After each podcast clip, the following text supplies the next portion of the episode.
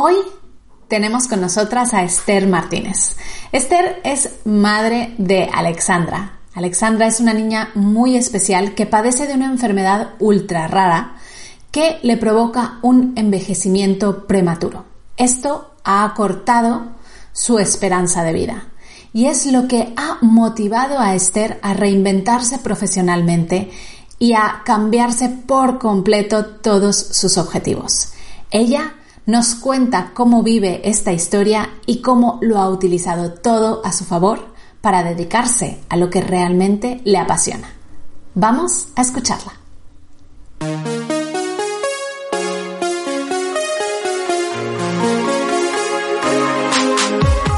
Bienvenida a Madres Reinventadas, presentado por Billy Sastre un podcast para madres que están redefiniendo el concepto de trabajar sin renunciar a su vida familiar.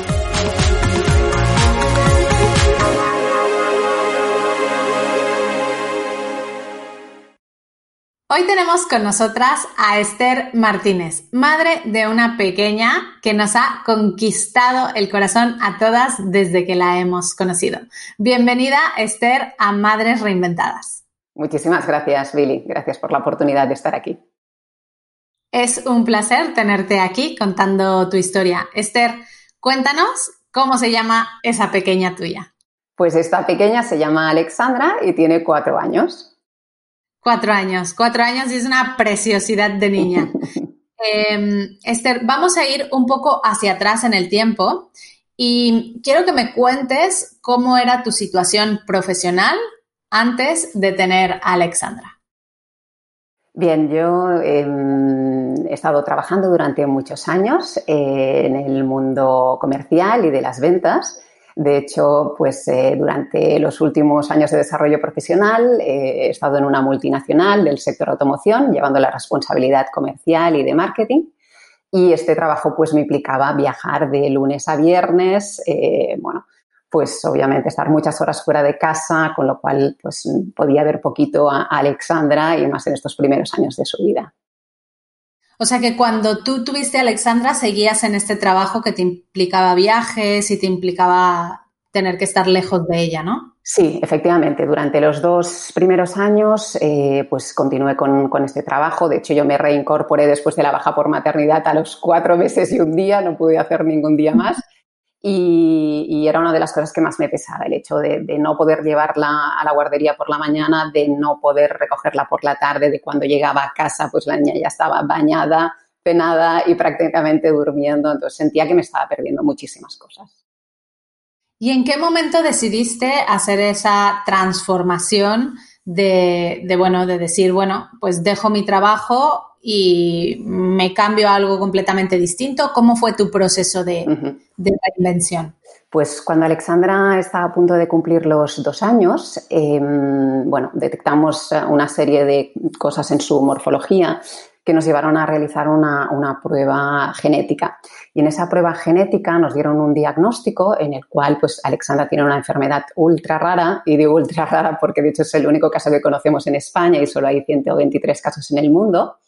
La enfermedad consiste en un envejecimiento prematuro, se llama progeria, y lo que ocurre es que son niños, bueno, pues que producen una proteína que de hecho producimos todos cuando envejecemos, pero ella la está produciendo desde que nació. Y eso hace pues que envejezca eh, muchísimo más rápido que lo que sería de esperar. Por lo tanto, su esperanza media de vida pues es, mucho más baja. De hecho, está en, alrededor de los 13, 14 años. Y eso pues realmente fue lo que, lo que nos hizo tanto a mi marido como a mí hacer un cambio de, chip eh, y bueno, pues obviamente priorizar el estar el máximo tiempo posible con ella durante estos años que, va a estar con nosotros, ¿no? sabiendo que no serán los que inicialmente deberíamos esperar. Wow, Esther, eh, la verdad es que cosas así son las que nos hacen ver y valorar muchísimo lo, que tenemos en la vida. Eh, yo conozco a Alexandra, eh, transmite un, no sé, una paz y un amor extraordinario. tuve la suerte de conocerla en persona en, en, casa un día. Y la verdad es que, bueno, a mí me, es verdad que tienes que, te planteas cambiar un montón de cosas. Eh, y bueno, y valorar el tiempo tal y cual lo tenemos, ¿no? Es el aprendizaje más, más grande que te pueden dar tus hijos. En este caso, la tuya, pues aún, aún más, ¿no? Pero tú, además de esto, porque no, no, te has querido quedar ahí, o sea, tú te has movido y has, eh, bueno, has creado una asociación también, ¿no? Para, para, para darle visibilidad. Sí, sí, efectivamente, Billy. Em, como os decía, la, enfermedad es ultra rara, entonces eh, al principio nos encontramos pues muy desubicados y muy desorientados porque no había ninguna asociación ni ninguna fundación en España específica de esta enfermedad. De hecho, la única que existe está en Estados Unidos, en, en Boston. Y entonces eh, decidimos pues montar una asociación, que es la Asociación Progeria Alexandra Perrault, Em, pues para dar ese apoyo eh, a cualquier otra familia que se encuentre en nuestro caso eh, y que podamos de alguna manera pues darle la mano y guiarlos. Eh, ya hemos tenido algún contacto, sobre todo de Latinoamérica. El otro día nos contactó una mamá pues que a su hijo le habían diagnosticado en Argentina pues progeria y bueno, pues de alguna forma hemos podido ayudarla, orientarla, darle esa referencia de la, de la Fundación de Estados Unidos y no se han sentido tan solos como nosotros qué bien poder ayudar de esta forma. ¿Y qué, es lo que em, se consigue gracias a las redes sociales em, con esta, este tipo de acciones? ¿no? Porque el hecho de que te contacte, al ser ultra rara, es verdad que probablemente en España no exista un caso similar. O sea que eh, es gracias a la tecnología que te van encontrando, ¿no? Pues sí, efectivamente. Eh, es gracias al, haber eh, pues dado visibilidad a la asociación a través de las redes sociales. Tenemos una cuenta en Facebook, una cuenta en Instagram, pues que ha sido posible llegar eh, pues incluso hasta Latinoamérica, donde estas personas, estas familias nos han, nos han contactado y además también nos permite pues crear un grupo con el resto de familias que están repartidas por todo el mundo con niños con progeria y de esta manera pues poder compartir en un grupo de padres inquietudes, recomendaciones y demás. Así que realmente las redes sociales en, este entorno de, las asociaciones y de las enfermedades raras están dando muchísima ayuda y están sirviendo de mucho. Me encanta, Esther. ¿Y tú cómo has decidido, o sea, tú estabas, eh, cómo has transformado, digamos, tu manera de trabajar eh, debido a que has tenido que, bueno, reorganizar tu vida completamente desde, desde que te enteraste de lo de Alexandra? Sí, efectivamente.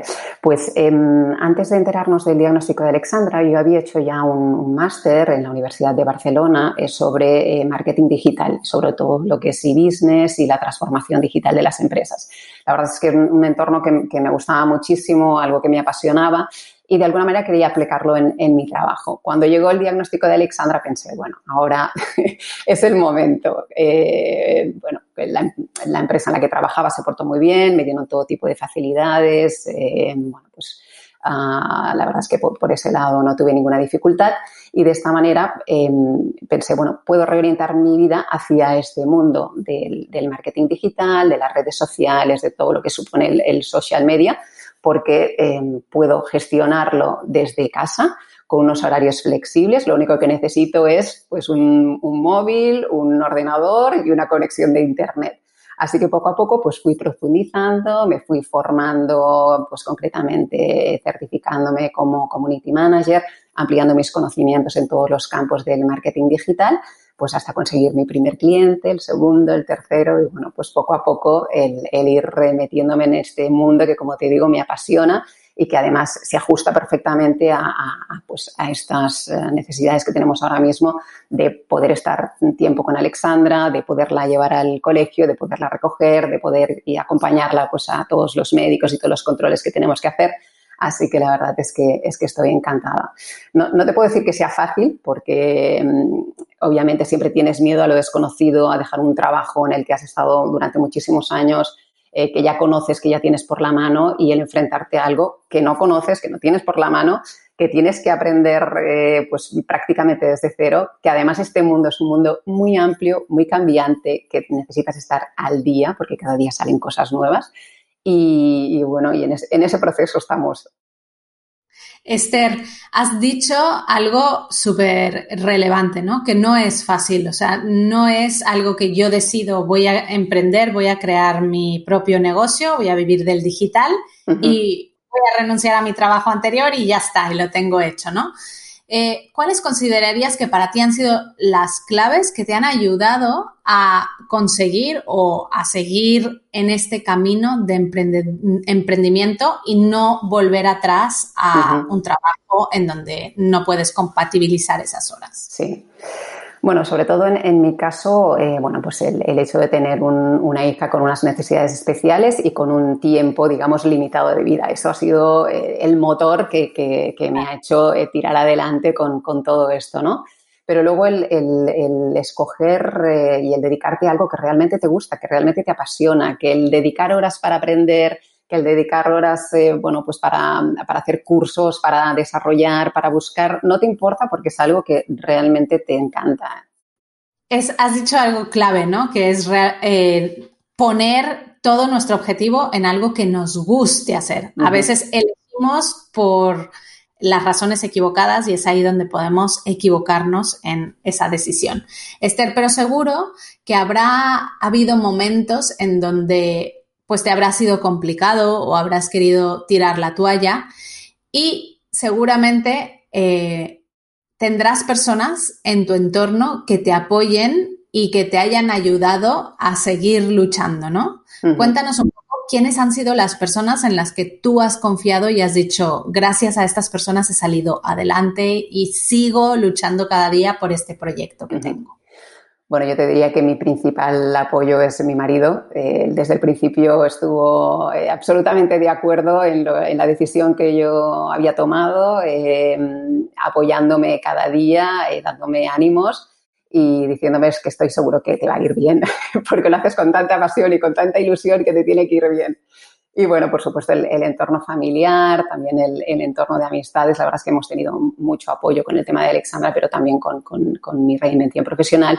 Y luego también, pues, el rodearme de un grupo de, personas, eh, bueno, pues que han estado en una situación similar a la mía y que de, alguna manera con sus ejemplos y con sus triunfos y con, con, su, con su carrera y con, con esa estela que van dejando, pues también te, ayuda a ser optimista, a que si otras personas lo han conseguido antes que tú, tú también puedes conseguirlo. Es verdad, tener en tu entorno personas que o te inspiren simplemente porque las admiras y las sigues o directamente te apoyen, como es el caso de tu marido, es sumamente importante porque hay momentos en que lo necesitamos. Sí. Esther, tienes una historia eh, bastante digamos, que a mí me gusta poner como ejemplo, porque yo tengo el privilegio de haberte conocido también en persona y haber visto todo este desarrollo profesional tuyo. Y me gustaría que habláramos un poquito de eso. Pues em, tú tenías unos clientes, habías conseguido unos clientes que durante la época del confinamiento, pues te dijeron que ya no podían seguir trabajando contigo porque venían momentos difíciles, ¿no? Pero tú tuviste algo que fue, para mi gusto, eh, la paciencia y la semilla que te hizo seguir con estos clientes una vez haya hubiese pasado ese mal momento, ¿no? Explícanos un poco cómo fue toda esta situación y cómo lograste recuperar a esos clientes que otra persona podría haber dicho, es que ya los perdí, ¿no? Pues sí, Billy, como comentas, eh, yo creo que como muchas otras personas en el momento del confinamiento eh, nos asustamos, la gente que tenía empresas propias, negocios propios, que no sabía cómo iban a evolucionar, lo primero que hicieron fue, bueno, vamos a, congelar eh, presupuestos, vamos a bloquear todo lo que no sea absolutamente necesario y eh, bueno, pues eh, algunos de mis clientes, concretamente dos, eh, decidieron esto, pues paralizar por el momento todo lo que se refería a tema de marketing digital y a, redes sociales. Efectivamente, como, como, como decías, pensé que, es, es, bueno y que yo agradecería que, alguien especialista en este campo pues independientemente de, que hubiésemos congelado los servicios, me fuera dando eh, bueno, pues algún tipo de guía, de directrices de cómo poder gestionar eh, para no tener absolutamente paralizadas las redes sociales ni el, marketing digital durante este tiempo. Y, bueno, pues fue lo, que yo hice, pues irles dando eh, pequeñas orientaciones, consejos de, bueno, pues yo haría esto, yo haría lo otro. Y yo creo que, que esto fue lo que ayudó a mantener ese, ese, hilo, esa conexión y el que, pues después de haber pasado esos duros meses de confinamiento, enseguida tanto un cliente como el otro dijeran, oye, vamos a volver a trabajar, eh, vamos a poner esto eh, en marcha otra vez, vamos a darle toda la, fuerza que necesita, porque además nos hemos dado cuenta durante el confinamiento que el único modo que tenemos de contactar y mantener a nuestros clientes es a través de las redes sociales. O sea, nos hemos dado cuenta de que realmente eh, tenemos que potenciarlo, no solamente continuar, sino potenciarlo. Y la, la enseñanza que yo saco del confinamiento es esa es impresionante como a veces siendo generoso y dando un poquito más de lo que se espera de nosotros, uh -huh. podemos conseguir no perder a nuestros clientes, sino mantenernos ahí y recuperarnos en el, recuperarlos en el momento en que ellos estén preparados para volver con nosotros. Así que uh -huh. yo creo que para, para todas esta es una lección muy importante, porque muchas veces lo que hacemos cuando nos dicen que no es interpretarlo como un no uh -huh. y tirar la toalla y dejarlo estar, ¿no? Decir, bueno, pues ya he perdido este cliente, voy a por otro. Pero a veces es más fácil recuperar aquellos que ya tenías antes. Así que enhorabuena, Esther, porque creo que es un gran ejemplo y una gran inspiración uh -huh. para muchas mamis que nos estén escuchando ahora. Muchísimas Esther, gracias, Lili. ¿En qué proyectos estás actualmente? Cuéntanos un poquito. Sí, pues como os decía, estoy trabajando con varios clientes. La verdad es que, bueno, de, campos bastante diversos, desde puericultura, construcción, eh, bueno, una startup que hace relativamente poco que ha empezado. Eh, ahora, pues, en negociaciones con un par de clientes más para, para empezar desde ahora. Y como te decía, es que este, este campo digital es tan amplio eh, que durante un tiempo me he dedicado también a hacer una formación de todo lo que son automatizaciones de procesos de venta, de funnels de venta. Me parece algo muy interesante imprescindible para, para las empresas y para los negocios. Y, es un servicio más que voy a ofrecer. Entonces, wow. eh, sí. ¿eh? sí, sí, sí, la verdad es que, bueno, al principio te da un poco de vértigo todo esto por, por, lo que decimos, ¿no? Porque son, son muchas cosas y no sabes si es mejor centrarte en un solo apartado, pero realmente cuando vas adquiriendo el conocimiento y te vas sintiendo más segura, piensas que también puedes ayudar a, a los clientes que ya tienes o a nuevos clientes con, con, estas, con estas nuevas eh, con estas nuevas cosas, ¿no? Como, bueno, de hecho, el, tema de la automatización de ventas, de los paneles de ventas, no es nada nuevo, existe desde hace mucho, pero sí que la, manera de, de, optimizarlos y automatizarlos que ahora mismo se les da y el enfoque que, que, le puedes dar a un cliente que no conoce esto y cómo puede cambiar automáticamente todo su sistema de ventas. Me encanta, Esther, porque hablas con la, el ingrediente clave para poder conseguir todos tus objetivos, que es precisamente lo que has dicho al principio, ¿no? La pasión. O sea, se uh -huh. nota lo que estás haciendo te gusta y te gusta mucho y por eso sabemos que, que has conseguido y has llegado hasta donde has llegado. Así que enhorabuena por todos esos logros. Muchísimas gracias. ¿Dónde te pueden encontrar todas las personas que digan, wow, yo quiero que Esther me haga mi proceso de Pues estoy eh, terminando mi página web. Yo creo que en breve, la próxima semana, ya, estará en marcha. Si no, me pueden encontrar en mi perfil de LinkedIn. Eh, profesionalmente eh, me llamo EM, que son las siglas de Esther Martínez, Social Media Marketing. También me pueden encontrar en Facebook y en Instagram. Pues no os preocupéis porque pondremos todos los enlaces en el artículo relacionado con este programa en madresreinventadas.com. Esther, para terminar, me gustaría hacerte una pregunta que nosotros consideramos muy, muy importante y es, ¿qué es, cuál es la lección más importante que te ha enseñado tu peque Alexandra? Eh, pues te diría que priorizar, priorizar las cosas importantes en la vida. Realmente la cosa más importante en mi vida ahora es, es ella y mi familia. Wow, me encanta, me encanta. Yo creo que es verdad que tenemos que aprender a priorizar, pero yo creo que también muchas madres, al convertirse en madres, nos volvemos expertas en priorizar, ¿no? sí, si no es una locura, si no priorizas, Exacto. no puedes vivir. Sí que no, todo súper rápido. Bueno, pues muchísimas gracias Esther por haber estado aquí, por haber inspirado con tu historia a muchas madres que estoy segura y convencidísima que aprenderán un montón de ti. Muchísimas gracias, Billy. Un fortísimo abrazo. Un abrazo. Muchas gracias por escuchar el podcast Madres Reinventadas. Si has disfrutado del episodio de hoy, haz una captura de pantalla y compártelo en redes sociales etiquetando a Mamis Digitales. Nos encantará saludarte. O aún mejor, déjanos una reseña en Apple Podcast. Nos ayuda mucho y nos encantará saber qué es lo que más te ha gustado de esta historia. Te esperamos la semana que viene.